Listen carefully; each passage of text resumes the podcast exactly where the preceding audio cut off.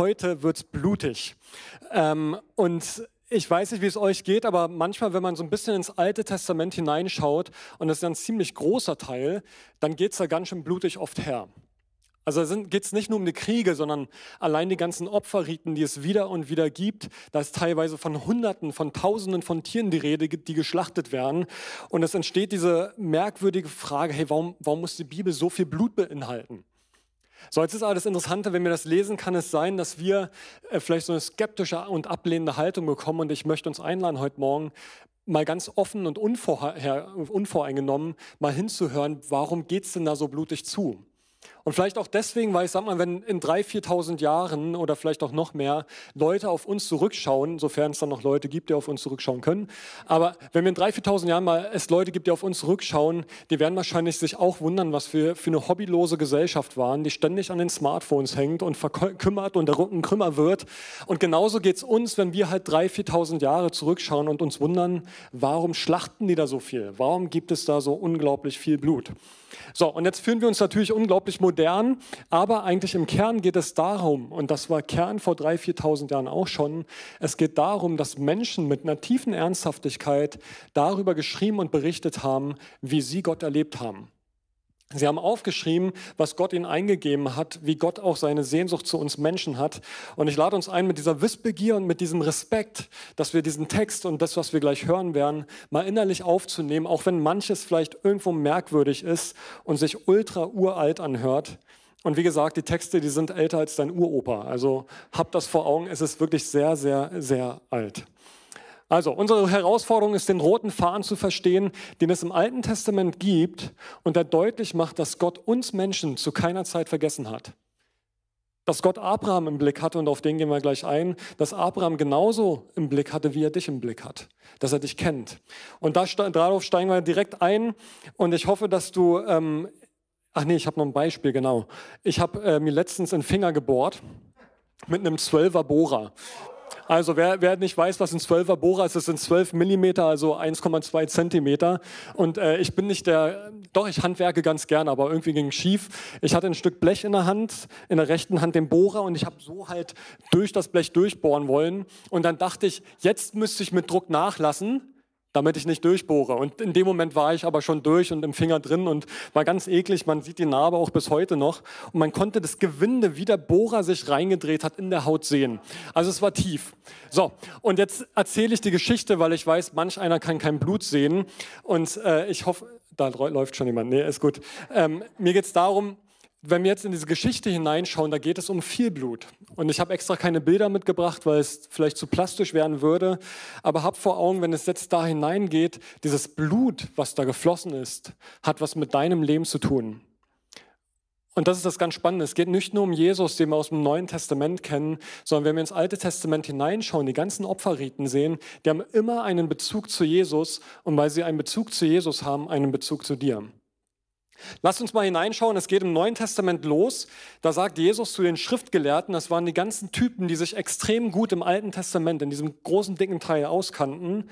Und Jesus sagt, ihr forscht in der Schrift, also diesem Alten Testament, weil ihr meint, durch sie das ewige Leben zu finden. Aber gerade die Schrift weist auf mich hin. Und doch wollt ihr nicht zu mir kommen, obwohl ihr bei mir das Leben finden würdet. Also er sagt, wenn ihr in die Schrift reinguckt, dann werdet ihr mich finden. Ihr findet nicht den Namen Jesus dort, aber ihr findet viele, viele Hinweise im Alten Testament darüber, dass ich heute vor euch stehe. Also dieser Jesus, dass der Jesus heute vor euch steht und das Evangelium euch predigt. Wir gehen direkt hinein. Altes Testament, erste Buch Mose, Kapitel 15. Da geht es darum, und da forschen wir jetzt ein Stück weit, da geht es darum, dass Gott Abraham begegnet. Und zwar auf eine sehr konkrete Art und Weise. Und da sind wir auch schon fast in den Herausforderungen drin, weil es da jetzt gleich um das Blut geht. Und hier geht es jetzt um diesen tieferen Kern. Der Punkt ist, Abraham war überhaupt gar kein besonderer Typ. Also es wäre genauso wie wenn jetzt, ich weiß nicht, wie alle heißt doch Felix, deinen Namen kenne ich schon hinten, genau. Felix, das wäre so, wie wenn Abraham dir begegnen würde, weißt? Weil du einfach ein total normaler, cooler Typ bist, aber genauso normal und cool wie jeder andere hier im Raum auch. Mit Schwächen, mit Grenzen, mit Versagen und so weiter. Gott begegnet Abraham in Babylon und was man dazu sagen muss, Babylon war, war im heutigen Irak. Und heutiger Irak, da haben die Leute den Mond angebetet, sie haben die Sterne angebetet. Abrahams Familie hat das Gleiche auch getan. Und trotzdem spricht Gott ihn an. Also guck mal in dein Leben hinein. Wenn da Dinge drin sind, die sind, du betest vielleicht kein Mond oder die Sterne an, vielleicht betest du Geld an mit deiner ganzen Aufmerksamkeit. Vielleicht bist du ein Technik-Junkie, musst jede neue Innovation haben. Vielleicht ringst du irgendwo mit den Sachen, die du dir vom Bildschirm anguckst. All das hindert Gott nicht daran, dir heute zu begegnen. Nicht heute oder in dieser kommenden Woche oder in, in, Nachspielzeit, wann auch immer. Aber Gott hindert es nicht daran, dir zu begegnen, weil er dich kennt und du musst nicht erst irgendwas aus deinem Leben räumen, damit Gott dir begegnen kann. Also Gott spricht Abraham an, obwohl er Götzen anbetet oder seine Familie es getan hat. Und Gott sagt, Abraham, fürchte dich nicht. Ich bin dein Schild und dein sehr großer Lohn. Gott sagt nicht, ich gebe dir Lohn. Gott sagt auch nicht, ich gebe dir ein Schild, sondern ich bin dein Lohn. Also ich gebe mich dir, ich bin dein, ich gebe mich selbst an dich. Oder im Blick auf das Schild, ich gebe dir nicht nur ein Schild, sondern ich bin dein Schild, ich bin vor dir. Wenn dich jemand angreift, greift derjenige mich an. Wenn dich jemand angreift, greift derjenige mich an. Und dann sagt Gott an anderer Stelle nochmal, drei Kapitel vorher, alle Völker der Erde sollen durch dich gesegnet werden. Schau dir den Himmel an, versuche die Sterne zu zählen. Genauso werden deine Nachkommen sein unzählbar. Also Gott spannt einen Bogen, der weit über Abraham hinausgeht und er sagt, ich möchte dich setzen zum Segen für Nationen. Durch dich sollen viele, viele, viele mehr gesegnet werden. Und wie reagiert Abraham? Abraham nahm dieses Versprechen ernst. Er setzte sein ganzes Vertrauen auf den Herrn und so fand er Gottes Anerkennung. Das ist so die eine Reaktion, aber Abraham ringt dennoch drum und überlegt, hey, wie, wie wird das konkret? Woher weiß ich, dass das nicht eine Einbildung ist, sondern Gottes konkretes Reden? Es geht weiter. Abraham fragt, Herr mein Gott, woher kann ich wissen, dass dieses Land einmal mir gehört? Woher soll ich es wissen? Woher soll ich wissen, ob ich 2337 war die Zahl Euro einwerfen soll in den Eimer oder nicht? Oder auch vielleicht nur 10. Woher soll ich es wissen? Und jetzt wird es blutig. Blutig dessen, deswegen, weil damals das Verständnis war, dass Blut der Sitz des Lebens ist. Ist auch irgendwie logisch. Ne? Also wenn die Menschen damals Tote gesehen haben, war viel Blut da. Also haben sie gedacht, das, was da neben dem Menschen liegt, was nicht mehr drin ist, ist anscheinend der Grund dafür, dass er jetzt tot ist. So, also die Logik war, Blut ist der Sitz des Lebens. Wer Blut verliert, ist tot. Also jetzt wird es blutig, Gott sagt zu Mose, bring mir eine dreijährige Kuh. Das wäre jetzt ungefähr, also eine dreijährige Kuh nimmt so den Teil hier ungefähr ein. Dann soll er eine dreijährige Ziege bringen, einen dreijährigen Schafbock, tote Taube und eine junge Taube. Schneide sie mitten hindurch, lege die Hälften einander gegenüber, nur die Tauben zerteile nicht. Also wer jetzt visuell tickt, also nochmal zum Verdeutlichen, wer eine Kuh schon mal gesehen hat, die ist ja, die ist ja schon groß. Ne? Also die wäre von hier bis nach da in der Mitte durchteilen dauert erstmal. Da brauchst du eine Säge, ja, keine Ahnung, oder eine, eine Kettensäge oder sowas gibt es nicht damals. Aber also es wird blutig. Er soll diese Tiere gegenüberlegen. Danach den Schafbock, der liegt dann hier irgendwo, hier noch ein Ziegenbock und hier noch eine tote Taube, da eine Taube. Er ist weit weg, oder? Also ich, ich komme an dieses Bild nicht ran, weil ich denke mir, das muss so ein süffiges Bild sein, was, was einfach widerlich ist und was, was, das stinkt ja auch. Die Kühe sind ja nicht frisch gewaschen oder so, sondern das ist einfach ein Bild und ein Anblick, der, der in mir eigentlich einen Ekel erzeugt und einen, einen Nicht-Verstehen, einen Grübeln. Aber von daher lasst uns dabei bleiben, das Ding ernst zu nehmen und uns das wirklich bildlich vorzustellen, denn es ist gar nicht so ungewöhnlich damals gewesen.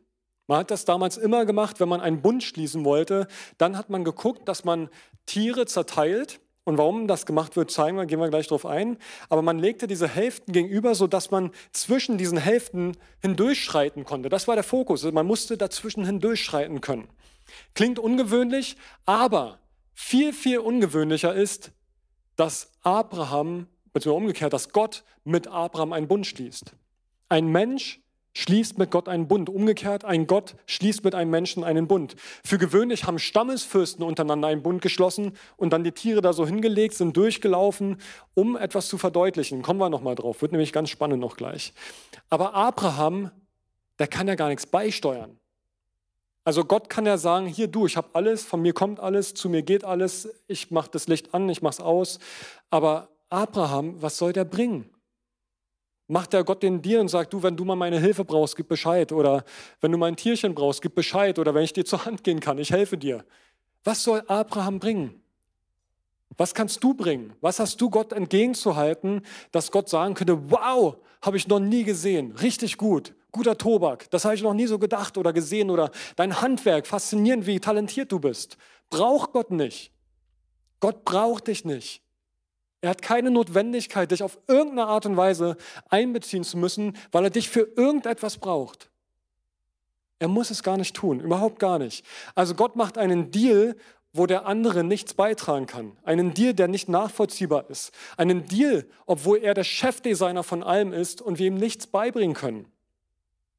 Also nichts da. Die Frage ist also, wie kann ein Mensch, der schlecht ist, der fehlerhaft ist, der nicht heilig ist, der genau genommen eigentlich unrein ist. Ich weiß nicht, unrein ist vielleicht so ein komisches Wort für den einen oder anderen, aber guck mal genau in dich hinein und würdest du sagen, du bist ein reiner Mensch?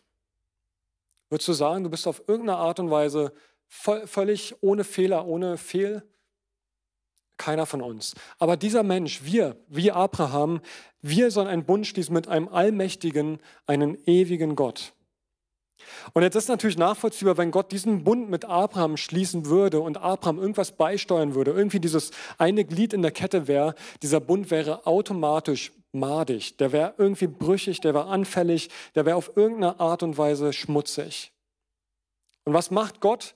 Also es ist interessant, Abraham hat diese Tiere jetzt so aufbereitet und Gott sagt in, äh, in 5. Mose 15, sagt er jetzt, bei Sonnenuntergang fiel Abraham in einen tiefen Schlaf. Eine schreckliche Angst überkam ihn und dunkle Vorahnungen beunruhigten ihn sehr. Also Abraham schläft, er hat tiefe Ängste, die er dadurch lebt. Es wird gar nicht so detailliert beschrieben, worum er Angst hat. Er schläft und das Interessante ist, er kriegt von dem Ganzen, was dann passiert ist, nur wie so einem bedämmerten Zustand eigentlich mit. Also er macht gar nichts, er ist passiv. Und er wacht irgendwann auf und ist dann Zuschauer einer Szenerie und die wird jetzt beschrieben. Da heißt es, Vers 17, die Sonne war inzwischen untergegangen und es war dunkel geworden. Und Abraham wachte so ein bisschen auf und er kann das so ein bisschen schemenhafter ahnen. Und dann heißt es, da sah Abraham einen rauchenden Ofen und eine Flamme fuhr zwischen den Fleischstücken hindurch. Eine Flamme, ein Ofen, also Abraham kann das gar nicht so richtig in Worte fassen, was da passiert. Er beschreibt es mit Ofen, mit Flamme, aber es ist nicht einfach nur eine Flamme, sondern es ist Sinnbild für die Gegenwart Gottes, die hier gegenwärtig ist. Diese Gegenwart Gottes, die zieht jetzt zwischen diesen Tieren hindurch und das ist jetzt der entscheidende Punkt. Denn eigentlich hätte Abraham zwischen diesen Tieren durchlaufen sollen. Und das hat eine ganz starke Symbolik eigentlich und von daher finde ich es dann wieder faszinierend mit den zerteilten Tieren.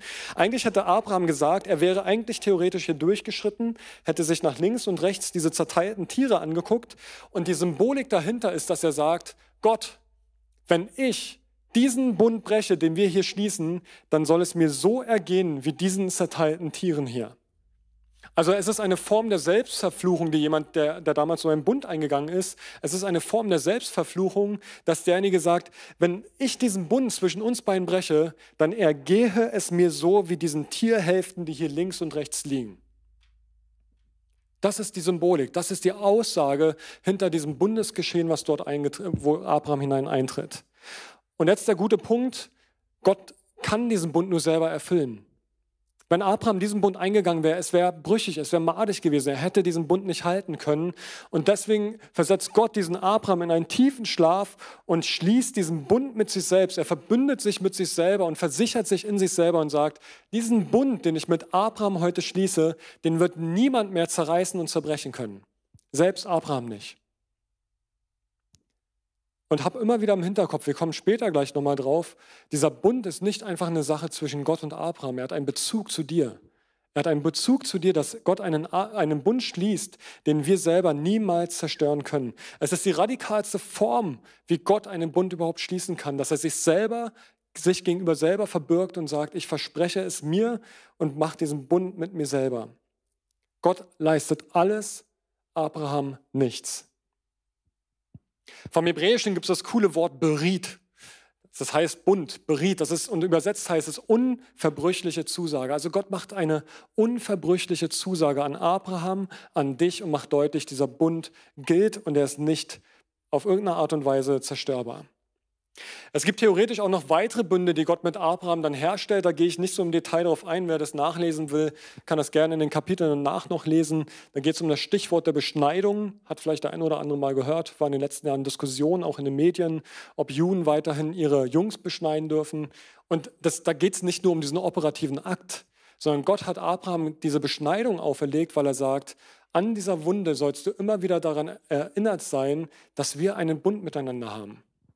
Klingt wieder ziemlich weit weg, klingt auch wieder blutig, aber im Neuen Testament wird es aufgegriffen, da heißt es, es geht im Kern nicht um die Beschneidung des Mannes, im Kern geht es um die Beschneidung unserer Herzen. Und das ist etwas, was im Neuen Testament mit dem Heiligen Geist deutlich gemacht wird, der uns gewiss macht, dass wir Kinder Gottes sind. Also auch hier wird wieder deutlich, es gibt vom Alten Testament immer ganz klare Bezüge zum Neuen Testament, dass alles, was im Alten Testament geschieht an Riten, die Realisierung erst im Neuen Testament erfährt. So, jetzt würde spannend, jeder, der Abraham kennt, kennt auch Isaak und auch die Situation, dass Abraham und seine Frau Sarah sich immer Kinder gewünscht haben. Und die beiden sind irgendwann 90 und 100 Jahre alt. Ich glaube, 25 Jahre vorher hat Abraham das erste Mal die Zusage bekommen, dass er Kinder Nachkommen haben wird. Und jetzt sind sie beide schon 90 und 100. Und die Bibel ist ja sehr freundlich in der Art und Weise, wie sie es formuliert, aber da lief nichts mehr. Ja, also da, da, heißt es anders, da heißt es, dass es ihr nicht mehr so ging, wie es einer Frau ging. Und ähm, ich habe es mal nachgelesen, ab 40 lässt die Potenz nach, genauso auch die Fruchtbarkeit. Also, und die sind 90 und 100. Also da war halt nicht mehr so viel. So, und aber trotzdem hat Gott versprochen, es wird diese Nachkommen geben. Und tatsächlich, es geschieht wundersam. Es wird gar nicht hergeleitet, dass da Abraham auf irgendeine Art und Weise beteiligt war. Es wird beschrieben, dass Sarah wundersam schwanger wird und das Kind heißt Isaak. Und wer weiß, was das heißt, was heißt Isaak? Weiß es jemand von den Bibelkennern hier? genau, Gott lacht heißt das. Also aus dem Hebräischen, Isaak heißt Gott lacht. Und da sind verschiedene Bezüge da, aber es gibt auch Ausleger, die sagen, Gott lacht im Sinne von, dass er sagt, ey, egal was ihr sagt, wenn ich etwas machen will, wenn ich etwas tun möchte, dann wird es geschehen.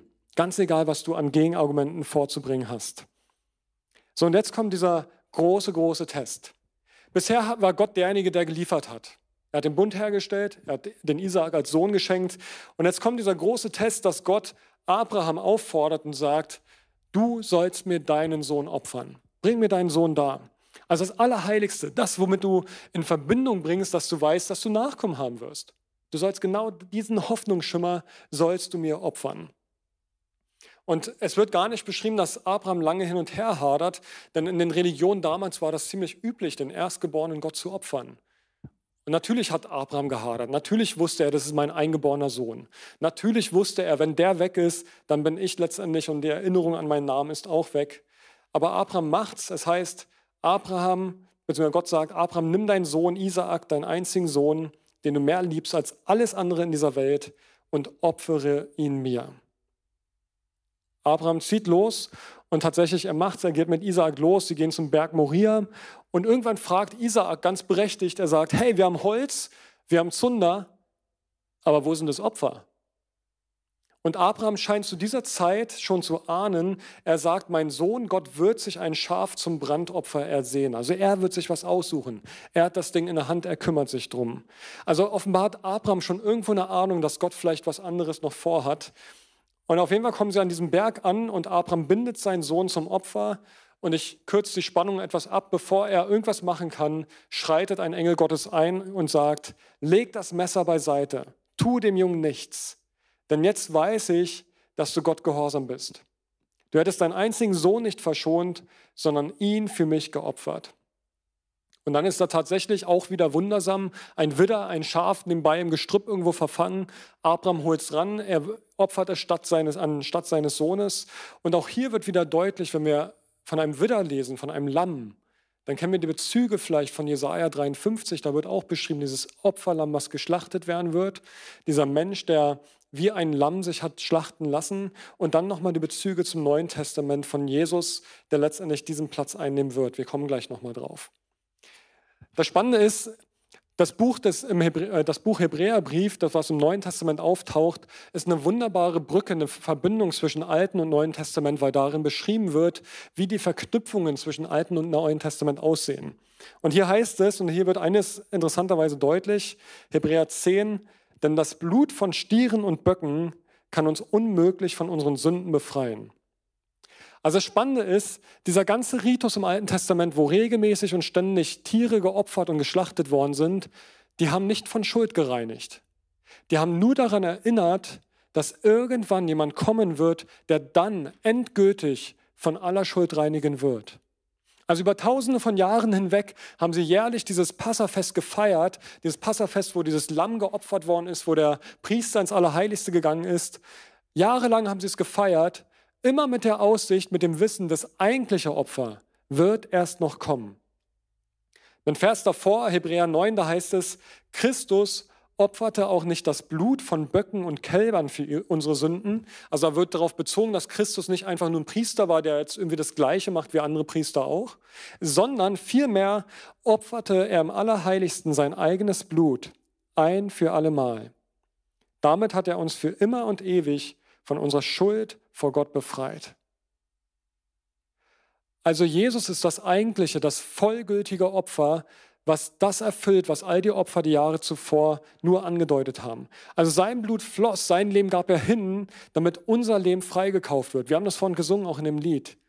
Es geht darum, dass Jesus uns freikauft, uns frei macht. Hebräer 9 wird nochmal deutlich. Wie viel mehr wird das Blut von Jesus Christus uns innerlich erneuern und von unseren Sünden reinwaschen? Und jetzt sind wir wieder beim Thema Blut. Blut als das, das, der Sitz des Lebens. Also Jesus gibt sein Leben. Er lässt sein Leben fließen dahin für dich. Und das ist die Kernbotschaft von heute Morgen letztendlich. Wenn dieser Titel, Gott hat dich nicht vergessen, der ist fast irreführend. Als ob Gott jemals daran hätte denken können, dich zu vergessen. Er hat dich immer vor Augen gehabt. Und sein Anliegen war und seine, seine Liebe ging so weit, dass er gesagt hat, mein ganzes Leben lasse ich dahin fließen, ich lasse mich ausbluten, damit du checkst, wie sehr mein Leben dir gelten soll. Mein Blut für dich. Da verliert jemand Blut wegen dir, für dich, für dein Versagen.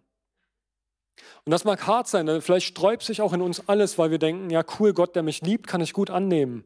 Den Gott, den finde ich überall und den Gott findest du auch in anderen Religionen. Dieser Gott, der irgendwo sagt, du musst irgendwo im Gleichklang sein, alles muss so seinen Platz im Leben haben. Aber der eigentliche Punkt ist, dass dein Leben völlig zerbrochen ist vor Gott. Vielleicht hast du nur kleine Baustellen vor Augen, vielleicht hast du größere vor Augen. Aber die eigentliche Großbaustelle, die jeder von uns hat, ist, dass wir Punkte in unserem Leben hatten, wo wir Gott komplett vergessen hatten, wo Gott keine Rolle gespielt hat, wo die Egoismen uns mehr treiben als die Liebe zu Jesus hin. Und darum geht es. Da ist jemand, der hat diese Trennung, die zwischen Gott und uns ist, er hat sie überwunden, indem er sein Leben gab, damit du sein Leben haben kannst. Und das ist die radikalste Botschaft überhaupt. Gott hat dich zu keinem Zeitpunkt vergessen. Er hat immer an dich gedacht. Und von daher können wir es auch nur zuspitzen in diesem Punkt, dass letztendlich Jesus von sich sagt, ich bin der Weg, die Wahrheit und das Leben. Ja, genau. Weil es nur diesen einen Weg gab, wo Gott gesagt hat, wenn dieser Bund bricht, dann muss ich mein Leben dafür hingeben. Und Gott hat sein Leben für dich hingegeben. Vielleicht hilft es dir vom Bild her, wenn Gott dich anschaut, dann guckt er wie durch so einen Farbfilter dich an. Und zwar ist dieser Farbfilter nicht irgendeine Farbe, sondern es ist ein Schuldfilter. Wenn Gott dich sieht, sieht er nicht mehr deine Schuld. In dem Moment, wo Gott sein Leben für dich gegeben hat, hat sein Blut dich gereinigt. Er schaut dich an und er sieht nicht deine Schuld. Denn die Schuld ist am Kreuz. Die Schuld hat Jesus getragen. Leg das von dir ab, dieses, dass du ständig denkst, dass, dass du nicht der richtige Mann wärst. Guck dir Abraham an. Ein Götzendiener aus Ur, da irgendwo damals aus Babylon heraus. Der Mann war nicht besser als du und ich.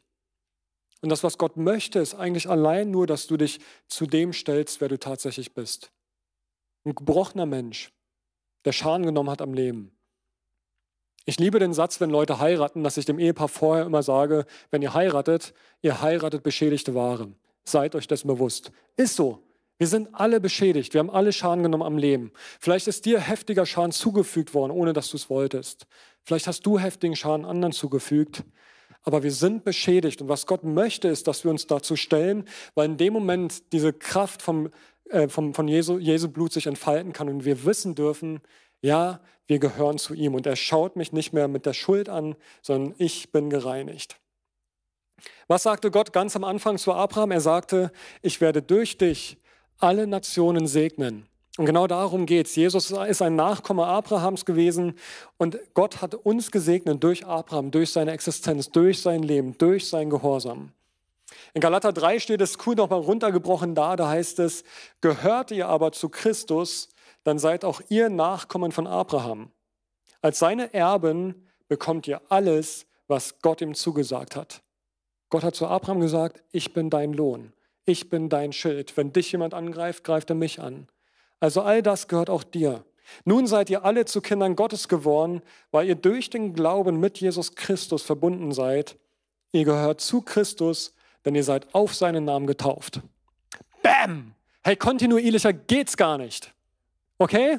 Es geht nicht kontinuierlicher, als dass Gott schon im Alten Testament diesen Bogen spannt und diese Aussicht herstellt und sagt, da kommt jemand und er wird alles ordnen, er wird alles wiederherstellen, er wird dich freisprechen.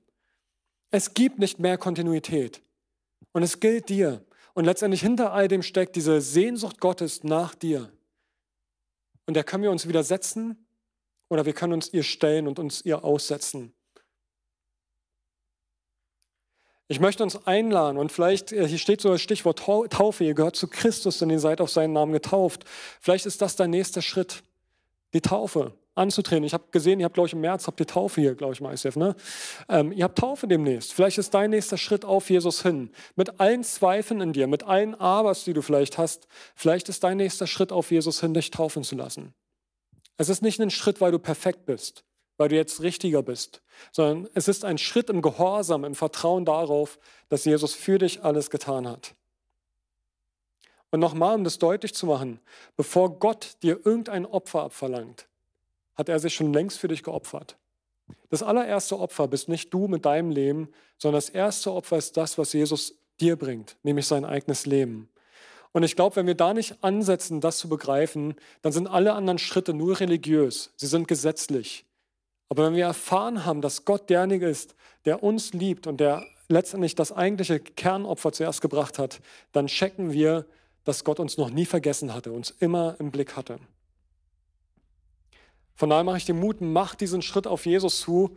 Und je nachdem, wenn du mit Jesus schon länger unterwegs bist, mega, dann mach den nächsten Schritt.